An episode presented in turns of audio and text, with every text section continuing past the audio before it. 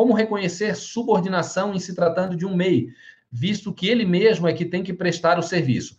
Vamos lá, Denisa. O fato de ele prestar serviço por si só não significa subordinação. E a subordinação aqui que eu falo é a subordinação jurídica, né? Então, assim, eu estou prestando um serviço para uma determinada pessoa através de um MEI, não tem problema nenhum, mas como se dá essa relação com a empresa tomadora de serviços? Eu estou subordinado às ordens daquela empresa, o exemplo que eu estou dando, assim, aplicação de penalidades. Eu vou até trazer aqui para vocês, eu ia deixar mais é, um pouquinho para o final, mas eu vou fazer aqui.